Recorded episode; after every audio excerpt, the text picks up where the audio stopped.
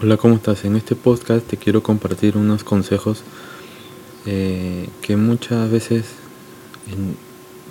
eh, los desarrolladores junior o los que recién empiezan suelen tener. Eh, normalmente los, desarrolladores jóvenes suelen tener problemas de, con la búsqueda de empleo, ¿no? Hay empresas que les piden que te dan experiencia y personalmente no tiene sentido. Pero por alguna otra razón, si te das cuenta, hay otros desarrolladores que sí tienen esa experiencia. Pero tú te dirás, ¿cómo pueden tener esta experiencia? ¿Cómo los pueden contratar si ellos no son jóvenes? ¿De dónde sacaron esa experiencia? Porque las empresas pues te piden que tengan mucha experiencia, que sepa dominar al menos PHP, MySQL, HTML5, CS, 3 o tecnologías este, bases, ¿no? Ahora, incluso te agregan otras tecnologías que sepas. Quizás te piden que sepas base de datos Postgres, Oracle, Mongo Database, GraphQL. Eh, bueno, GraphQL es otra tecnología.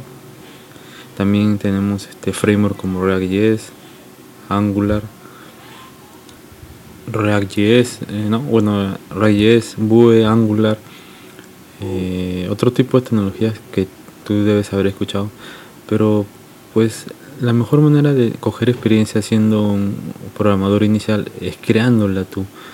Por ejemplo, yo en un inicio lo que solía hacer para tener experiencia fue crear cinco proyectos, uno con PHP y MySQL, obviamente HTML5 y CSS3, Luego otro proyecto con Node.js, Express y Mongo Database. Luego creé otro proyecto con Django y base de datos Postgres.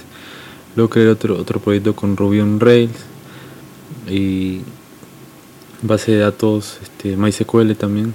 Y luego un proyecto eh, sobre Android, una aplicación Android, pero obviamente tú tienes que haber estudiado todas estas tecnologías, ¿no?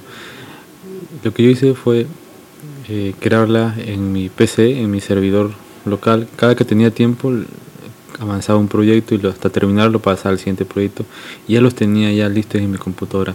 Y cuando iba a una empresa a buscar empleo, le mostraba mis cinco proyectos y decían, wow, tienes experiencia.